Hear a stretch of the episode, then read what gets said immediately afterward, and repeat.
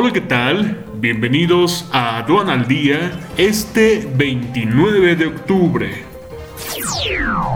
Nacional. Gobernadores morenistas llaman a federalistas a serenarse. México supera los 900.000 contagios confirmados de COVID-19. Comisión Federal de Electricidad pierde 8 mil millones de pesos por blindar recibo electrónico de hogares en cuarentena. Gobernadores federalistas se apuntan para consulta sobre salida de pacto fiscal. Aerolíneas queman su efectivo para evitar sobrevivir a la pandemia, advierte IATA.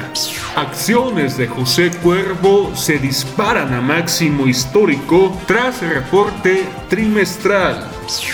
Internacional. Amazon contratará a 100.000 personas debido a temporada navideña en Estados Unidos.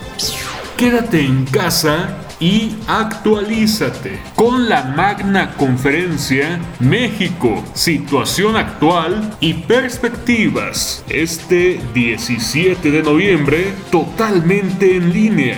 Inscríbete ya en sencomex.com.